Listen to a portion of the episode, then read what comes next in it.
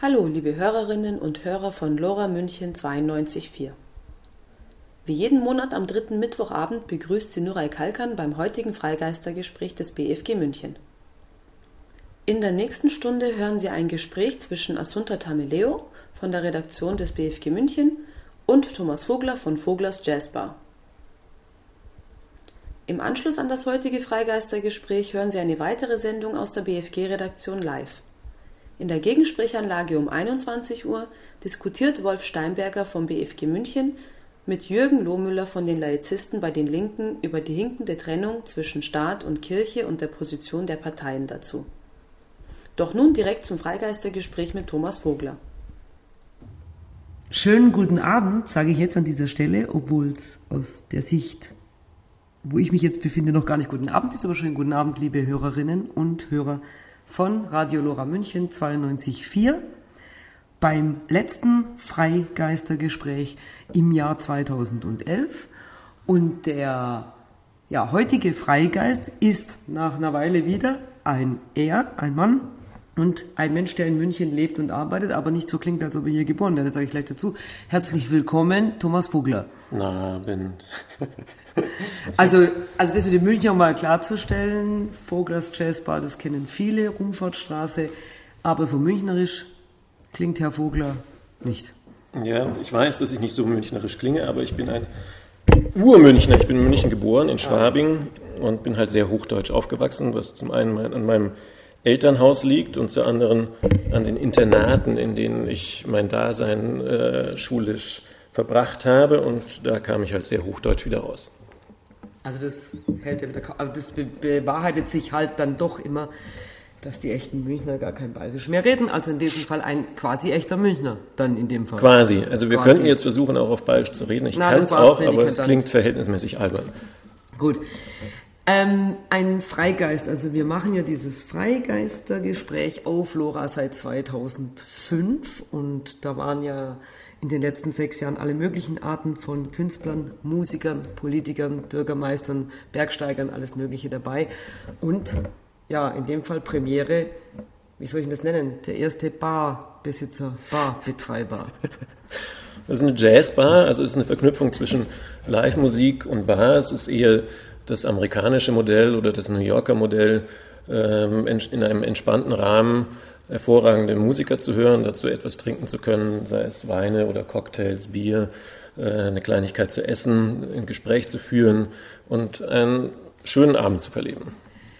Wie kommt ein, jetzt in dem Fall quasi, echter Münchner zu einer ja, Jazzbar nach amerikanischem Vorbild? Wie kommt man da drauf? Wolltest du nicht mal vielleicht Eisenbahnschaffner oder irgendwas werden oder ich weiß nicht, was man alles wird. Eisenbahnschaffner? Architekt oder Fußballstar. Also es gibt ja viele Möglichkeiten.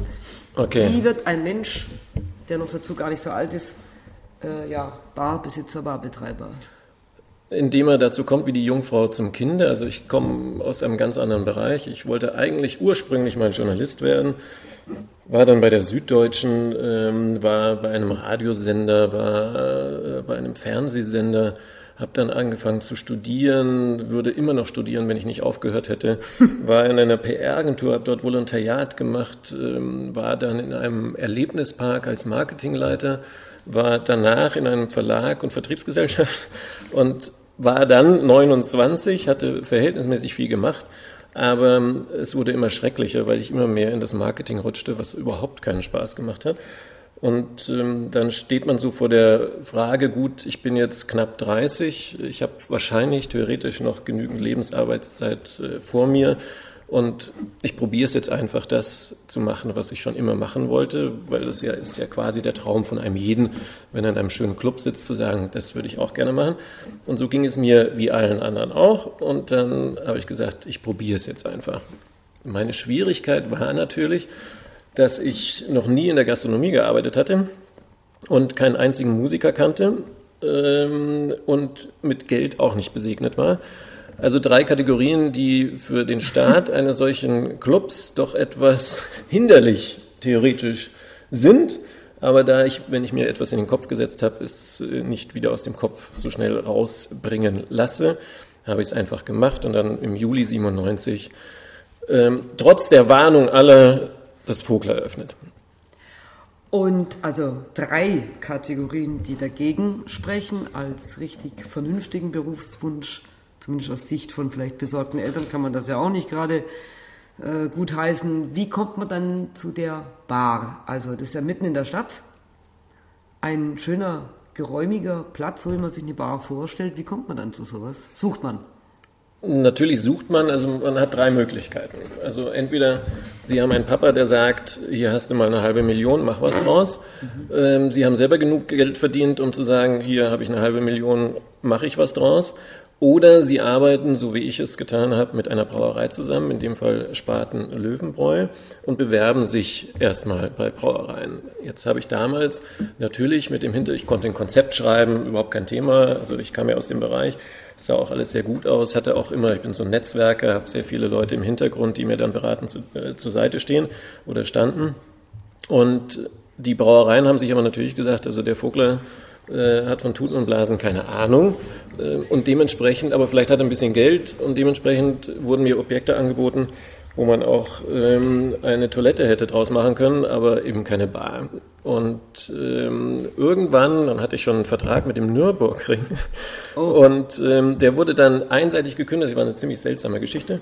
Und in, just in dem Moment rief Spaten Löwenbräu an und fragte, ob ich nicht Lust hätte, hier reinzugehen.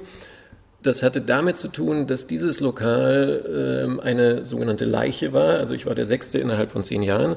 Und da war es wurscht, ob das jetzt der Vogler macht, der von Tuten und Blasen keine Ahnung hat, oder wieder einer, der aus der Gastronomie kommt und äh, haben mir quasi diese Chance gegeben. Und ähm, in, wie in jeder guten Ehe gibt's Höhen und Tiefen und die hatten wir dann auch. Aber in, in der Summe bin ich fantastisch mit der Brauerei gefahren und es ist wirklich eine sehr gute Partnerschaft. Und dann habe ich innerhalb von einem Monat das so umgebaut und umgestaltet, wie ich es mir dann vorstellen wollte. Also vor mir war ein Schwulenclub drin, ähm, der natürlich ganz anders ausgerichtet war, auch äh, von der Einrichtung. Und dann musste ich mir darüber Gedanken machen, ja, jetzt habe ich riesen Kühlräume und eine große Küche und ähm, eine Riesenbar, was brauche ich überhaupt für Gläser? Oder ähm, wie schreibe ich denn die Getränkekarte? Was kommt da überhaupt drauf? Wie kalkuliere ich das? Ähm, brauche ich einen Koch? Wenn ja, welchen? Ähm, was mache ich mit den Kühlräumen? Brauche ich eine Kaffeemaschine? Woher? Ähm, und wie kriege ich den Musiker her? Und da habe ich dann ziemlich schnell gelernt, wenn man einen kennt, kennt man alle. Und auch da muss man seine Erfahrungen machen. Also ich habe in verschiedenen Bereichen meine Lehre gemacht, sowohl was die Gastronomie anbelangt, als auch äh, was die Musik anbelangt. Und Aber es war klar, dass also von Anfang an, dass das eine Musik es war vom ersten Tag an Live-Musik. Das hätte ja was anderes werden können. Aha, nein, nein, nein, Musik. das war von Anfang an das Konzept. Und ähm, ich fand es auch erstaunlich, dass die Brauerei das von vornherein mitgetragen hat, weil man ja weiß, dass es normalerweise nicht so ganz einfach ist mit Musikbühnen, gerade in München ähm, weil viele Menschen halt dann ganz gerne zwar in der Stadt leben, aber doch dörfliche Ruhe haben möchten. Äh, das haben die sofort mitgetragen und ich habe sehr, sehr tolerante Nachbarn, die das auch mittragen. Also es ist ein fantastisches Gesamtkonzept. Und ich habe von ersten Abend Live-Musik. Also die ersten zwei Tage spielte dann Hannes Beckmann mit seinem Quartett. Das hat man mindestens bis zum Marienplatz gehört, weil ich noch nicht die richtige Schallisolierung hatte. Ähm, und Hannes Beckmann deswegen, weil er zufällig der Nachbar einer sehr guten Freundin war und die gesagt hat, du, neben mir wohnt ein Musiker, ich frage den mal, ähm, ob er sich mit dir treffen will. Und so kannte ich den ersten und über ihn kamen dann andere Musiker und ähm, ja, so entwickelte sich das dann langsam. Das klingt ja, ja, also ganz anders, als man wahrscheinlich, wenn man aufs Arbeitsamt geht und sich da beratschlagen lassen wollte, was könnte man denn tun, wenn man dieses und jenes schon gemacht hat äh, ohne alles irgendwie etwas zu machen, was, von was man erwiesenermaßen bis zu dem Zeitpunkt noch nichts versteht, ist ja wieder alle guten Ratschläge. Also von Anfang an Live-Musik und von Anfang an äh, ja immer offen oder jeden Tag offen oder nur am Wochenende offen oder wie war das zu Anfangs mit Musik? Am Anfang hatte ich jeden Tag auf, also auch sonntags, was ich nicht mehr habe, weil sie brauchen einfach einen Tag, wo sie, ich mache alles, also bis auf der Bühne stehen. Also das ist auch äh, das Wohlwollen meinen Gästen gegenüber, weil wenn ich irgendwas machen würde, wäre es nur schrecklich, also was musikalisch anbelangt. Ähm, aber ich putze hier, ich kümmere mich um die ganze äh, Musikerarbeit, ich äh, kaufe ein, äh, ich mache wirklich alles selber. Und ähm, da brauchen Sie einen Tag, wo Sie dann einfach zu haben, wo Sie nichts machen, um sich um nichts kümmern müssen und einfach abschalten können. Aber das war am Anfang natürlich noch anders und da war ich auch noch ein bisschen jünger und hatte noch ein bisschen mehr Energie, mag auch eine Rolle gespielt haben und man war natürlich auch noch ein bisschen euphorischer, aber dann muss man auch irgendwann mal seine eigenen Grenzen kennen. Ja, also die Stimme klingt ja sehr jung, das werden die Hörerinnen und Hörer von Lora München 92.4 beim Hören des heutigen Freigeistergesprächs mit Thomas Vogler bestätigen wahrscheinlich, wenn sie zuhören, aber der schaut auch so jung aus, also wenn, wenn das liegt am Licht. ja genau, wenn jemand sagt, da war ja auch noch jünger, das klingt sehr witzig, das heißt, was den meisten Leuten mit Sicherheit viel zu viel ist, nämlich eine Sechs-Tage-Woche und die Verantwortung für ein, für ein ja, ökonomisches Projekt. Also sie haben ja keine Hängematte oder da gibt es ja nichts, wer, wer rettet das oder wer steht dahinter, wenn, wenn einer krank ist, dann, äh, also zum Beispiel, was passiert jetzt, wenn Thomas Vogler von Voglers Jazzbar krank ist? Ist dann zu oder was ist dann?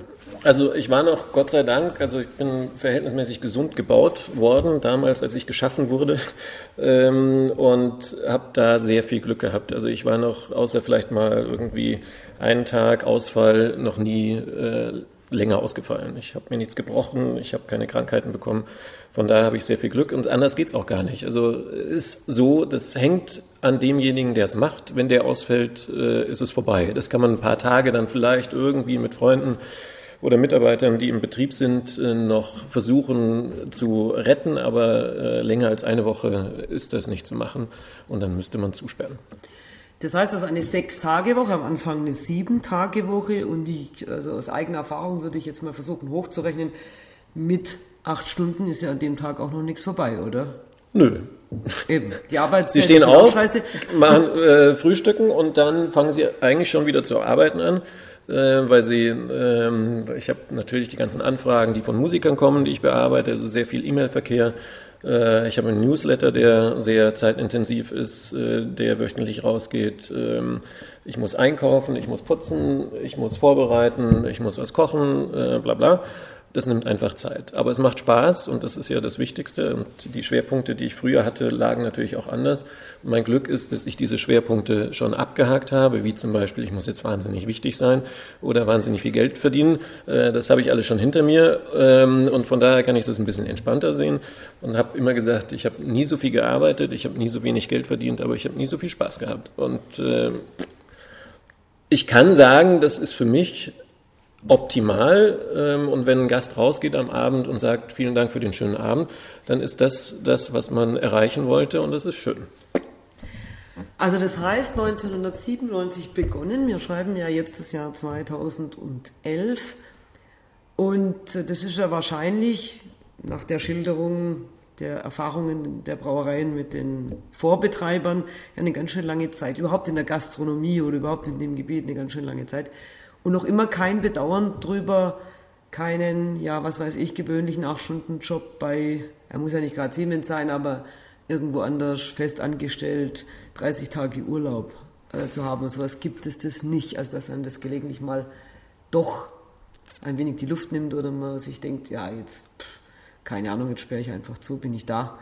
Natürlich, das ist ganz normal. Also äh, in keinem Bereich haben sie immer nur äh, Spaß daran und haben immer Lust, jetzt in meinem Fall dann aufzusperren. Natürlich gibt es mal Momente, wo man sagt, hey, jetzt gehen die in die Oper und ich würde gern mit oder ähm, jetzt fahren die nach, äh, ich weiß nicht wohin und ich kann nicht mitfahren, weil ich hier bleiben muss ähm, und kann mich nicht rausnehmen aus dem Betrieb. Natürlich gibt es das. Oder es gibt Situationen, ähm, wo an einem Abend die Stimmung ganz komisch ist und dann gibt es vielleicht noch einen Gast, der äh, äh, ja, ausflippt und äh, es stehen bedrohliche Situationen, wo man sich auch denkt, mein Gott, warum mache ich das überhaupt? Oder wenn Musiker äh, nicht ganz verstehen, worum es hier geht, dass man eben nicht in der Olympiahalle spielt, sondern äh, in einem kleinen Club und man muss zum 20. Mal sagen, sie sollen mit der Lautstärke runtergehen. Das sind so Situationen, wo man sich denkt, oh Gott, nee, das mache ich jetzt seit 14 Jahren und es ist immer noch das Gleiche.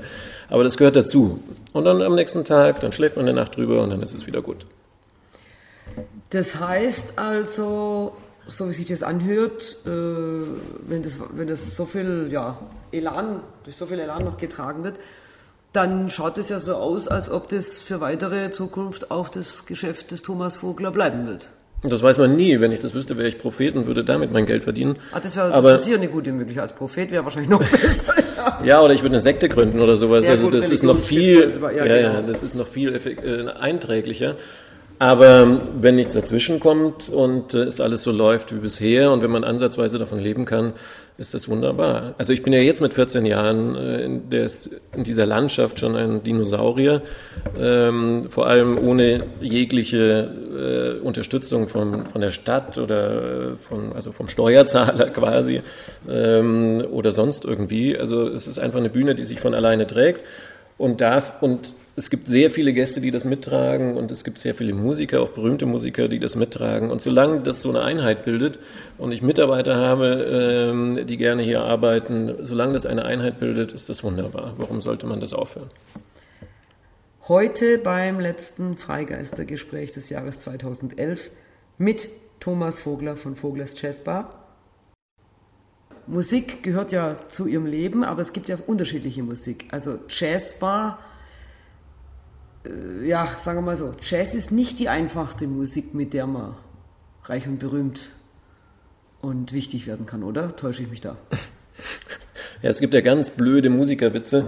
Äh, genau, mit den tausend Akkorden oder was? Nein. Nein, was sagt ein Jazz, was sagt ein Popmusiker zum Jazzmusiker? Äh, zum Flughafen bitte. Ähm, also es ist immer so, es ist immer so, wenn, wenn ich reich und berühmt hätte werden wollen, hätte ich keine Jazzbar aufgemacht. Also das ist auch klar.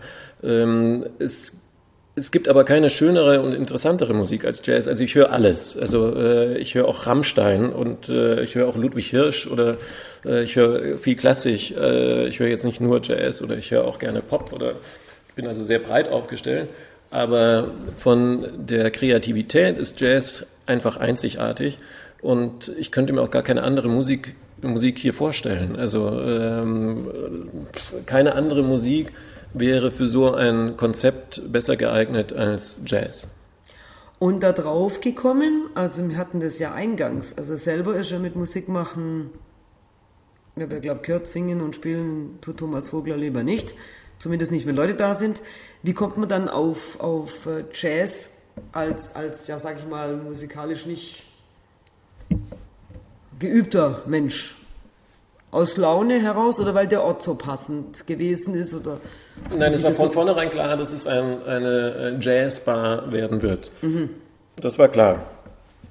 Warum das so jetzt ist, ähm, kann ich so gar nicht sagen. Also, ähm, weil mir die Musik immer gefallen hat, äh, auch wenn ich selber kein Musiker bin, ich die Musik immer ähm, irgendwo in irgendwelchen Konzerten, ich weiß auch gar nicht, was die erste Jazzplatte war, die ich gehört habe. Also ich kann jetzt mich nicht hinsetzen und sagen, ich hätte so ein Erweckungserlebnis gehabt, wie es ja dann viele gibt, die dann sagen, das war quasi äh, die Louis Armstrong CD oder Platte, CDs gab es ja damals noch nicht, oder Kassette, gab, damals gab es ja noch Kassetten, ähm, war so das erste oder die erste Sendung oder dass mich mein Vater irgendwo hingeführt hätte in irgendeinen Club oder so.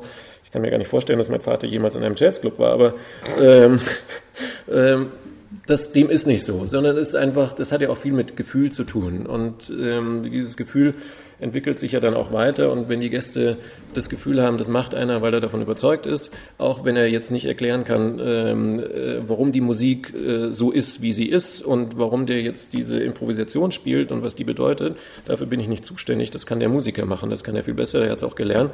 Ähm, aber ich versuche halt den Rahmen zu schaffen, wo die Musiker sich wohlfühlen, die Gäste sich wohlfühlen und ich mich wohlfühle und ähm, der ist halt ausgefüllt durch Jazz. Das ist ja auch kein, ich könnte jetzt keinen Free Jazz hören, da kriege ich Pickel. Also wenn einer sich eine halbe Stunde auf die Bühne stellt und äh, spielt einen Ton und ich darf mir dann überlegen, was er damit sagen will, das ist jetzt ein bisschen übertrieben, das ist natürlich nicht Free Jazz, als äh, nur, nicht nur, jetzt nicht, dass jetzt wieder einer sagt, oh, der Vogler, ähm, aber das ist mir zu anstrengend. Also das meiste, was hier gespielt ist, ist Mainstream Jazz. Ähm, dann gibt es so funkige Einschläge, es gibt auch mal Soul-Bands, die spielen, es gibt äh, Latin-Bands, die spielen. Also ich bin jetzt nicht rein auf den Jazz festgelegt. Es geht einfach auch dann um Musik, die äh, Spaß macht, die ein Lebensgefühl vermittelt. Und so gesehen, also 14 Jahre hier ein Zuhause hat, sagt man ja mal, so viele Zuhause für Jazz oder Wohnzimmer. Mainstream Jazz, Wohnzimmer gibt's ja gar nicht mehr. Also da sind ja nicht so viele Bars, dass an jeder Ecke äh, ja, Jazzbar oder Musikbar oder es gibt ja ein paar Läden, gibt es natürlich noch, die, die das machen, aber so viele sind es ja nicht. Und ja, ich glaube, eingangs haben wir das ja schon rausgehört, angefangen wie die Jungfrau zum Kind und mit dem ersten Musiker sich noch ein paar andere hergezogen. Ja, und dann, also Gottvertrauen, den Ausdruck mag ich jetzt nicht strapazieren, aber dann im Vertrauen, da werden schon noch welche kommen. Ja, dann hatte man die Musiker, ja, wie kommen denn die ersten Leute dann in so einen Laden? Der macht jetzt neu auf, der steht jetzt oben drüber, nach sechs Besitzerwechseln in zehn Jahren, hier ist Thomas Vogler jetzt, äh, dann gehen die Leute vorbei und sagen, oh, schon wieder. Wie, wie, wie, das wäre so eine kurze Lehrstunde für Akquise. Wie kriegt man denn da Leute rein in den Laden? Ähm, ist ja jetzt auch nicht gerade, ja, also das ist schon eine Einkaufsstraße, aber also wie. Nein, es ist keine Einkaufsstraße, ist die so Rumfahrtstraße. Nein, da fährt die Straßenbahn durch und das war's. Also es äh, wäre was anderes, wenn ich jetzt in der Reichenbachstraße wäre, da gehen die Leute durch, aber nicht durch die Rumfahrtstraße. Man muss wissen, dass ich hier bin und dann kommt man. Und das muss man einfach dann quasi sich äh, erhören. Also ich habe nie Werbung gemacht. Äh, ich habe keinen einzigen Cent in die Werbung investiert, sondern ich habe nur PR gemacht. Das heißt, ich hatte natürlich von äh, meinen äh, Berufen, die ich vorher hatte, ähm, einen verhältnismäßig großen Verteiler und den habe ich dann erstmal angeschrieben. Und die kamen dann zur Eröffnung. Dann war 97, hat es im Juli nur geregnet, 31. Juli war richtig proppevoll, 1. August wurde es unglaublich heiß und kein Mensch Leer. kam mehr. Natürlich. Natürlich, Wärme weil mich auch keiner kannte. Dann stand ich hier drin, hatte einen Pianisten spielen und äh, habe, wenn ich Glück hatte, ein Bier am Abend verkauft. So ging's los. Also dann jeder Gast, der reinkam, dachte ich, oh Gott, bitte bleib, bitte bleib. Und dann, ach ja, schön, ja, ja, ich komme dann später nochmal und kam natürlich nie wieder, ähm, weil es einfach leer war. Und dann habe ich dann so Vorhänge über die Fenster gehängt, damit man nicht sieht, dass es so leer ist. Also, weil man, aber man kann, da kann man sich auf den Kopf stellen. Im Sommer, wenn es heiß ist, da kann der Papst zur Gitarre greifen. Das interessiert keinen Menschen. Und es kommt keiner. Und dann so langsam spricht sich dann rum, dann kriegen sie den ersten Artikel in der Zeitung. Sie sind natürlich auch ein Exot in der Szene, gerade mit der Vita, die ich vorher hatte. Und dann kommen die ersten Gäste. Ähm, sie haben natürlich auch einen Freundeskreis, auch wenn die alle sagen, du bist völlig durchgeknallt, du hältst es nicht länger als zwei Monate aus, aber gut. Und dann äh, entwickelt sich das so langsam. Dann kommen Gäste, die empfehlen es weiter und äh, dann, ja, so ist so ein ganz fester Stamm über die Jahre entstanden. Da kommen auch immer neue Leute dazu. Es sind auch sehr viele junge. Ich habe ein Publikum von 18, das klingt immer so bescheuert, von 18 bis 80, aber dem ist so. Also hier tanzt dann auch wirklich, samstags wird ja immer getanzt. Und hier tanzt äh, der Bär, von jungen Bären bis alte Bären und ähm, haben ihren Spaß. Das heißt, um das nochmal vielleicht ein bisschen auseinanderzuhalten, auch die Radiohörerinnen und Hörer von LoRa 92.4 die ja öfters auch über den Äther gebeten werden, das Radio zu unterstützen, jenseits des Mainstreams und mal im Förderverein vom Radio was zu spenden. Sie haben es gerade so schön gesagt, also keine, äh, ja, kein, kein Werbegeld im klassischen Sinn, sondern also PR-Arbeit, also nicht Flyer gedruckt und Anzeigen geschalten und weiß der Teufel.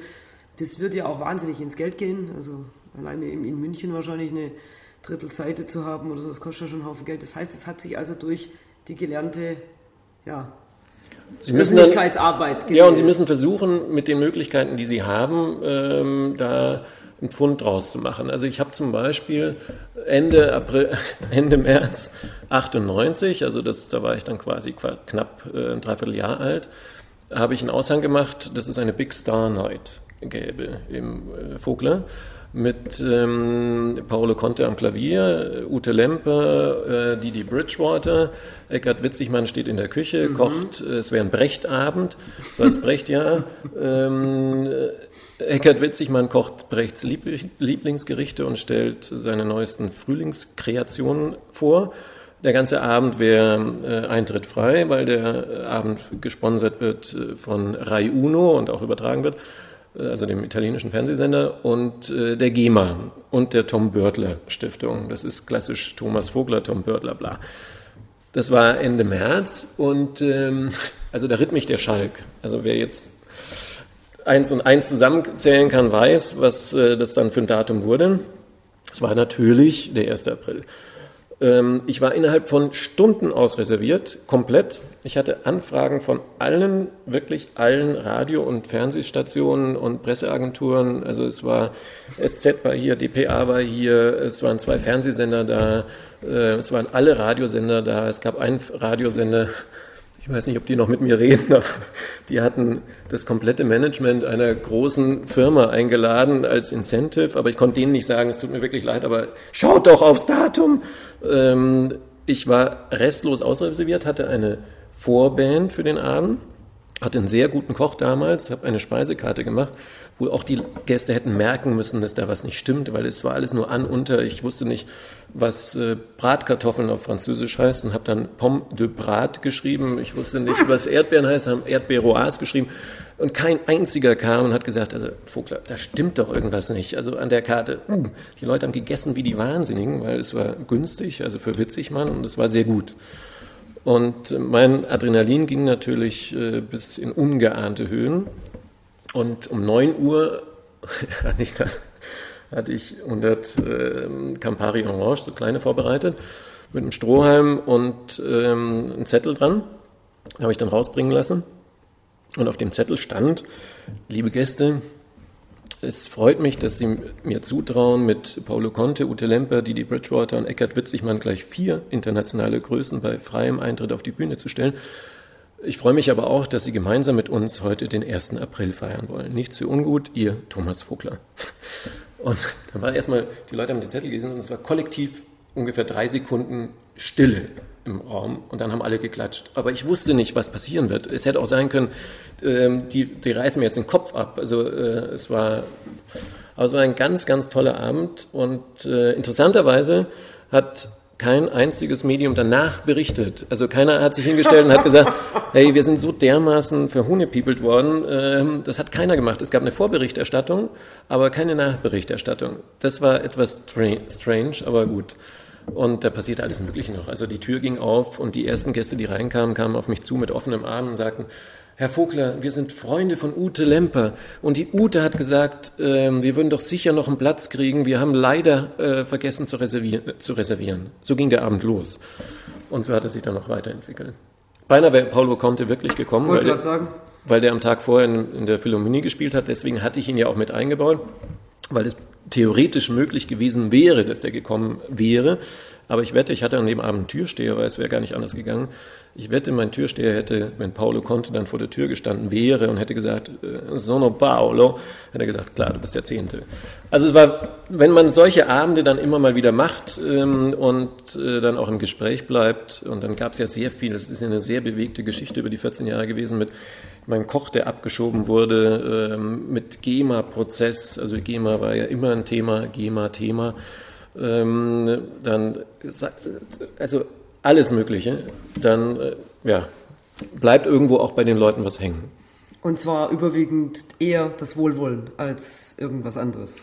Ja, weiß ich nicht. Also es gibt sicher auch äh, welche, die sagen, der Vogel ist völlig durchgeknallt. Das weiß ich, dass, durchge dass ich durchgeknallt bin, weil sonst würde ich so, hätte ich sowas auch gar nicht gemacht.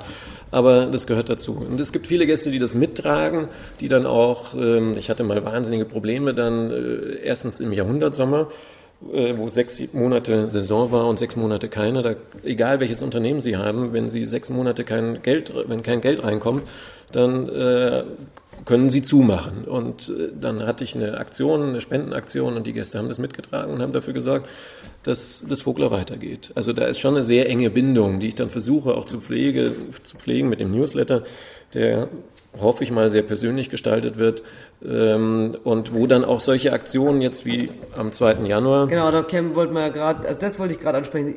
Ausgelastet ist der Thomas Vogler ja scheinbar mit der Jazzbar nicht weil äh, auch in anderen Zusammenhängen, aber jetzt aktuell äh, habe ich ja dann gelesen über eine Weiterleitung von dem Newsletter, es gibt ja dann jetzt Anfang Januar dieses Jazz gegen Rechts. Und das ist am besten selber zu erklären, was das ist. Was, was ist denn das für eine durchgeknallte oder was ist das für eine normale Idee? Also für, es ist eigentlich eine normale Idee, weil ähm, es ist auch ein Benefit-Abend und Benefit-Abende haben schon eine lange Tradition. Also ich habe sicher mindestens einmal im Jahr einen Benefit-Abend. Und der erste äh, Abend jetzt in diesem Rahmen 2012 ist äh, Jazz gegen Rechts. Ähm, der Aufhänger war oder der Auslöser waren die Morde der rechtsradikalen NSU, ähm, die zwei Münchner Bürger auch betroffen haben, einen Türken, Habil Kilic, und einen Griechen, Theodoros Bulgarides, die 2001 und 2005 oder 2000 und 2005 äh, hier in München ermordet wurden. Und ähm, da habe ich mir gesagt, da muss man jetzt irgendwas machen. Dann äh, habe ich ein bisschen recherchiert. Dann kam ich natürlich auch noch auf diesen rechtsradikalen Stadtrat, den wir hier in München haben, von der sogenannten Bürgerinitiative Ausländerstopp Karl Richter, äh, der zweite Vorsitzende der NPD ist. Also wo ich auch gesagt habe, wir sind auch nicht frei von diesem braunen Sumpf und wir müssen ein Statement setzen in Erinnerung an diese beiden, äh, Kilic und Bulgarides ähm, als Statement gegen rechts und als Benefizveranstaltung für die beiden Familien, um wenigstens ein kleines Zeichen zu setzen. Und ich kann es nicht alleine machen. Ich brauche natürlich ähm, Musiker, die das mittragen. Und Gott sei Dank gibt es sehr viele, die sagen, äh, finden wir gut. Und Gott sei Dank gibt es auch viele Gäste, die dann sagen, da engagieren wir uns. Und deswegen gibt es diesen Abend Jazz gegen Rechts. Also das heißt, ist das eine in, im politischen ist ja doch irgendwie ein politisches Engagement auch. Ist ja nicht so, dass an jeder Ecke ein, ein, ein trotzdem öffentliche Person zum, zum, zum Engagement gegen rechts auffordert. Äh, ist es eine, die erste politische Aktion der Jazzbar? Kann ich mir gar nicht vorstellen. Vorher haben Sie es mal angedeutet, GEMA hat auch schon Ärger gemacht oder sonstige Dinge. Oder äh, es gibt auch mal Berührungspunkte mit den ja, geltenden Feiertagsregeln und dergleichen. Also das macht man noch zusätzlich, obwohl man eigentlich als Barbetreiber. Das macht man zusätzlich oder mache ich, äh, mache ich zusätzlich, weil es mir wahrscheinlich auch sonst zu langweilig werden würde. Also Ach, ähm, äh, ich brauche, äh, ich bin wahrscheinlich ein äh, verkappter Workaholic. Ähm, und, aber das sind so Themen, die ich dann auch brauche. Also ähm, ich war noch nie einer, der es allen recht machen wollte und will und wenn dann jemand kommt und versucht, mir ans Bein zu pinkeln, dann wehre ich mich auch. Und das war auch damals mit dem Koch so. Ich hatte einen Kosovo-Albaner, der äh, perfekt war für hier, der sich wohlgefühlt hat, ähm, der wunderbar auch gekocht hat und der sollte halt dann abgeschoben werden, weil halt äh, die Innenminister sich auf den Standpunkt gestellt haben, die müssen wieder raus. Und wenn man dann gesehen hat, wie der hier gelebt hat, wie der gearbeitet hat, zum Teil drei Schichten gearbeitet, also nicht bei mir, sondern ist sofort woanders hingegangen, um weiterzuarbeiten, dann wieder woanders hin, um weiterzuarbeiten, um seiner Familie zu helfen, die nichts mehr hatte und dort äh, aufzubauen. Ähm, und der hat seine Steuern gezahlt, der hat alles bezahlt, der hatte seine Wohnung, bla bla. Und äh, da, war die, da war die Regierung und äh, egal wer nicht bereit äh, zu sagen, okay, entweder wir machen eine Ausnahmeregelung oder wir machen es gänzlich anders, wir sollten vielleicht darüber nachdenken. Und da gab es halt eine Unterschriftenaktion, da hatte ich dann eine CD aufnehmen lassen, ähm, ich bleib da, ich bleib da, mit der Musik von Ich will Spaß, ich will Spaß. Nebendran war ein Musikstudio und Afrim hat dann den Text dazu gesungen, den wir umgeschrieben haben. Ich bin, wie war denn der Text? Ich bin der Afrim, ich bin der Afrim, äh, ich weiß es nicht mehr, bevor ich jetzt irgendeinen Blödsinn erzähle. Und äh, das, die Schwierigkeit war, dass Afrim überhaupt nicht singen konnte. Er ist der unmusikalischste Mensch, dem ich in meinem Leben jemals begegnet bin. Und wir mussten quasi jedes einzelne Wort zusammenschneiden auf dieser CD. Und weil ich ein Problem hatte, dass die Printmedien zwar alle darüber berichtet hatten, aber kein einziger Radiosender. Und dann wollte ich den Radiosendern ein Medium in die Hand geben, wo sie sagen können, ähm, hier, das hört sich zwar unglaublich schlecht an, aber es geht um. Das hat auch nicht funktioniert. Dann habe ich dem Innenminister Beckstein die CD äh, geschickt ähm, und hatte auch einen Termin dann bei ihm der hat sich dann gemeldet und hat gesagt, äh, ja, ich mir, kann mir die CD leider nicht anhören, weil es keinen CD-Player im Innenministerium gibt. Und das war natürlich wieder ein Ball, den ich dann aufgenommen habe. Dann habe ich eine Spendenaktion für einen CD-Player für Beckstein gemacht, bla bla bla bla. Und dann standen wir da vor dem Innenministerium und haben einen CD-Player mit der CD äh, dem Beckstein übergeben wollen, was aber dann nicht, was aber das Innenministerium nicht annehmen wollte und auch nicht angenommen hat, weil sie dürfen keine Geschenke annehmen. War nicht in der Größenordnung, nehme ich an. Ja, das war das zu war klein. das war zu klein, ja, ja. Wenn ich dann mit einem Riesenlaster mit, ich weiß nicht was, eine Anlage für 50.000 Euro gekommen wäre, wäre es was anderes gewesen, aber das war natürlich zu wenig. Also, und auch äh, die GEMA, äh, das ist ja jetzt kein politisches Thema, sondern eigentlich ein wirtschaftliches Thema. Da muss, muss ich mich, finde ich, weil ich ja auch ein Musiklokal betreibe, äh, dafür engagieren, dass wenigstens ansatzweise Gerechtigkeit dort einkehrt, weil, aber wohl wissen, dass ich im Grunde genommen keine Chance habe. Ähm, ich kann ich mich auf den Kopf stehen, wie ich will. Aber ich durch die PR natürlich ein großes, eine große Möglichkeit habe, Druck auszuüben. Das war auch, wenn Sie jetzt auf meine Homepage gehen, gab es auch äh, Kloster Ettal zum Beispiel. Ich war ja in Ettal selber Schüler und wusste, ähm, es gibt nur ein ganz kleines Zeitfenster, in dem Druck ausgeübt werden kann, äh, damit Veränderungen passieren und damit den Opfern geholfen wird. Ähm, und deswegen war ich dann so äh, präsent dann auch in den Medien und habe die Möglichkeiten, die ich habe, genutzt, damit der Druck so groß wie möglich wird. Das hätte ich auch nicht machen müssen, aber ähm, das da mache ich. Genau, der, die, die der Herr Vogler ist ja nicht ausgelassen, haben wir also festgestellt. Das heißt, liebe Hörerinnen und Hörer von Lora München 92.4 beim heutigen und letzten Freigeistergespräch in diesem Jahr, das auf Lora gesendet wird, mit dem Thomas Vogler. Das ist, würde ich schon sagen, das Bar äh, Unikum äh, in der Rumfahrtstraße von Voglers Jazzbar. Ja, da sind wir wieder. Immer noch in der Jazzbar, die zu dem Zeitpunkt zur Aufzeichnung des Gesprächs noch wenig Töne von sich gibt. Ab wann macht die Bar abends sechsmal in der Woche auf? Ab 19 Uhr. Musikbeginn ist immer um halb neun und es gibt ein unterschiedliches Konzept, was die Tage anbelangt. Also montags habe ich immer Jam-Session wo erstmal ein der, also sehr gut besetztes Basisquartett oder Basistrio spielt und dann kommt dazu, wer in der Stadt ist. Dienstag, Mittwoch, Donnerstag gibt es, wenn es nicht Sonderkonzerte gibt, äh, Art of the Piano. Das sind meistens Duos. Ähm, freitags Jazzbands bis zu Big Bands und samstags wird immer getanzt. Da spielen Swingbands, Latin Bands, Soul Bands. Montags kostet es 4 Euro Eintritt, Dienstag, Mittwoch, Donnerstag nur 2, Freitag nur 6 meistens und samstags meistens auch nur 6. Also es sind sehr moderate Eintrittspreise und die werden auch nicht gleich an der Tür kassiert, sondern der Gast kann dann äh, auch erstmal reingehen und ein paar Takte sich anhören, um ein Gefühl dafür zu kriegen, ob es denn was für ihn ist oder nicht. Und der Eintritt wird dann am Schluss auf der Rechnung kassiert.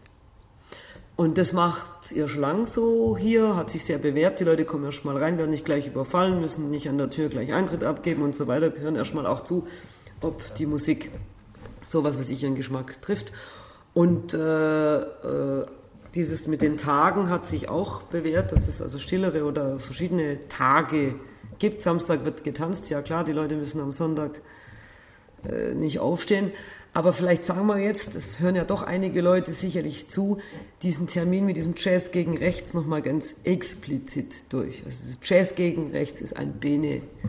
Es ist ein Benefizabend am 2. Januar, beginnt um 20 Uhr, also auch Einlass wieder 19 Uhr.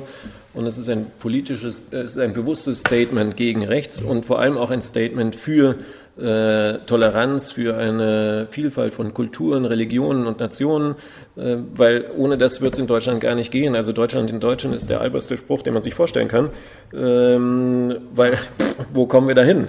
Ähm, da würden wir noch auf den Bäumen sitzen. Gut, das Wenn man vielleicht auch ein Barbesitzer eher als andere Leute. Eine Musikkneipe hat natürlich auch sowieso mit allem. Natürlich, also gerade wenn man dann den Abend sieht, äh, jetzt jeden Abend, also meistens sind es Menschen, die aus anderen Ländern kommen. Ähm, und äh, meine Mitarbeiter kommen auch aus Finnland, aus der Slowakei, bla bla, ist einfach gemischt und so soll es ja auch sein. Also es gibt, gäbe ja nichts Langweiligeres, als wenn hier nur Deutsche leben würden. Vielleicht sollte man so einen kleinen Bereich von Deutschland einfach ähm, abgrenzen und da können die dann leben, die quasi so für sich leben wollen. Da können sie ihre eigene Wirtschaft machen, da können sie ihre eigene Musik spielen, das ist mir dann völlig egal. Aber ansonsten hoffe ich doch sehr, dass München ein tolerantes und buntes und vielfältiges, äh, vielfältige Stadt bleibt, so wie es jetzt auch ist. Aber man darf einfach auch nicht die Augen verschließen und man muss sich anschauen, was so passiert. Und es gibt einfach so ein braunes Sümpfchen, was hier so seine Umtriebe äh, treibt. Und da gibt es ja noch einen, ähm, den, dem hatte ich den letzten Newsletter gewidmet, gewidmet in Anführungszeichen, Michael Stürzenberger heißt der, äh, der, ich weiß nicht, was den treibt, aber äh, ein unglaublich rechtsradikaler, äh, volksverhetzender, islamophober Typ ist, der mal Pressesprecher der Münchner CSU war auftritt wie ein Banker, also so ganz äh, eloquent auch. Und wahrscheinlich hatte er mal ein Verhältnis mit einer Muslimin oder hat eine Muslimin angebetet und die hat ihn sitzen gelassen oder hat ihn gar nicht erst erhört. Wahrscheinlich war es Zweiteres. und ähm, deswegen hat er jetzt so einen äh, Islamhass. Also für den ist Islam gleich Gewalt. Also es ist, wenn man sich das anschaut oder anhört, was der zu sagen hat, es ist abartig, aber der kommt aus der gesellschaftlichen Mitte. Also der kommt nicht aus dem, äh, äh aus dem äh, rechten äh, Sumpf, also ist da nicht äh, sozialisiert, sondern also wenn man seine Vita anschaut, fragt man sich, was ist da passiert? Und solche Leute sind gefährlich ähm, und auch dieser Karl Richter, der ist einfach auch gewählt worden. Also von daher, es gibt Bürger, die ihm seine Stimme gegeben haben. Und das muss man auch, daran muss man auch arbeiten. Warum ist dem so und wie kann man das ändern? Welche Bedürfnisse haben die, die vielleicht nicht, nicht erfüllt werden? Also man muss ihnen dann auch zuhören. Und man muss vor allem äh, vor solchen Leuten auch warnen, weil äh, das sind Rattenfänger. Äh, auch dieser Stürzenberger, der stellt sich auf die Straße und führt sogenannte Interviews, äh, die, wo die Leute gar nicht merken, was es eigentlich so richtig geht, also für was es dann auch verwendet wird.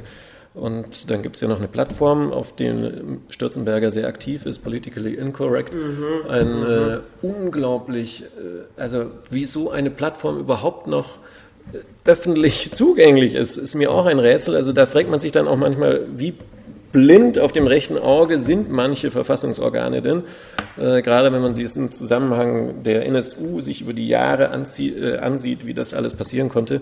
Ähm, aber das ist eine Frage, die wir zwar jetzt sicher hier nicht lösen können und auch nicht lösen wollen, aber ich halte so einen Abend für sehr wichtig und es ist sehr schön, dass er zustande kommen kann, weil alle an einem Strang ziehen. Weil es da jede Menge Musiker gibt, die weil sie jede Menge gesagt haben, genau. dass sie kommen, weil der Thomas Vogler seine Bar aufmacht und weil sicherlich, ja sicherlich schon die vielen Besucher, vielen Freunde gerade auch an dem Tag wahrscheinlich recht zahlreich strömen. Also kann man vielleicht für die Hörerinnen und Hörer von LoRa 92.4 nochmal sagen, es wäre gescheit anzurufen, zu reservieren oder wie muss man sich das vorstellen?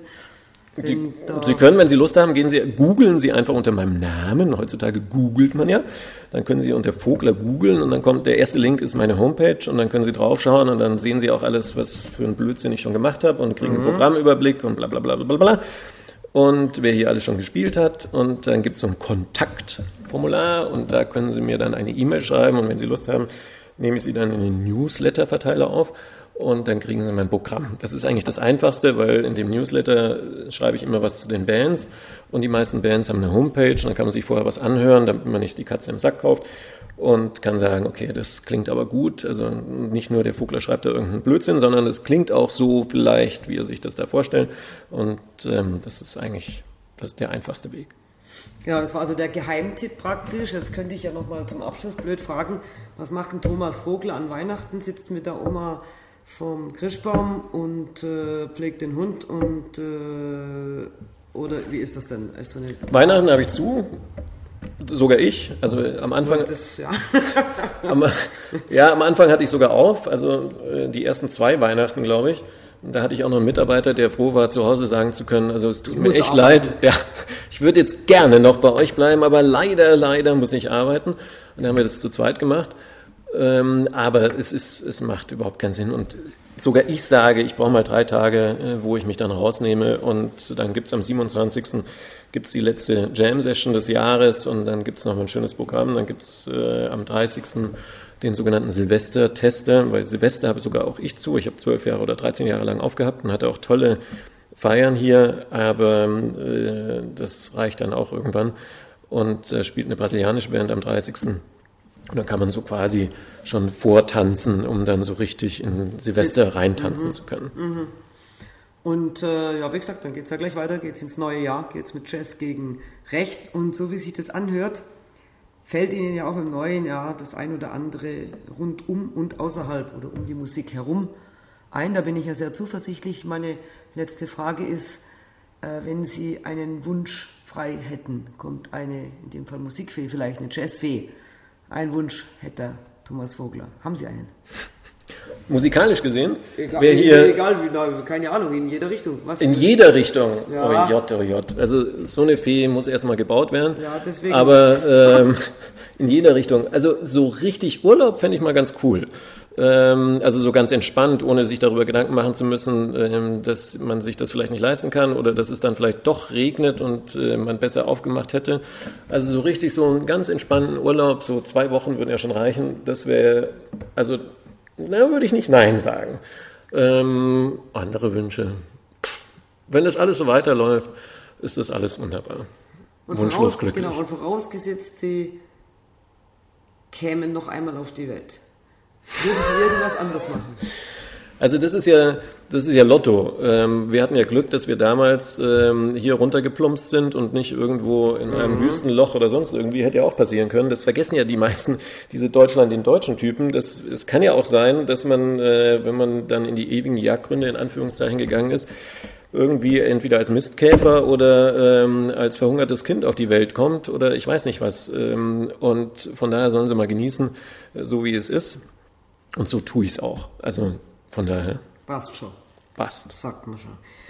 Ja, dann bleibt mir nichts anderes mehr übrig. Ich wünsche also der Jazzbar Vogler und dem Thomas Vogler, nicht nur von Radio Lora 92.4, sondern von mir ganz persönlich, ja, weiterhin viel Vergnügen, mindestens so viel, wie Sie schon gehabt haben. Vielleicht ein bisschen weniger Arbeit. Weiterhin viel Erfolg und wie gesagt, zum Abschluss nochmal, schaut auf die Homepage, findet man sofort, wenn man nach Thomas Vogler googelt und kann sich aber den Silvester-Tester zum Beispiel am 30. oder die Session, die letzte in diesem Jahr am 27. oder am 2. Januar, das Jazz gegen Rechts sicherlich auch so merken. Gehen wir mal davon aus, die Jazzbar freut sich weiterhin über regen Zulauf und ich bedanke Gerne. mich ganz herzlich. Ich danke. Vielen Dank.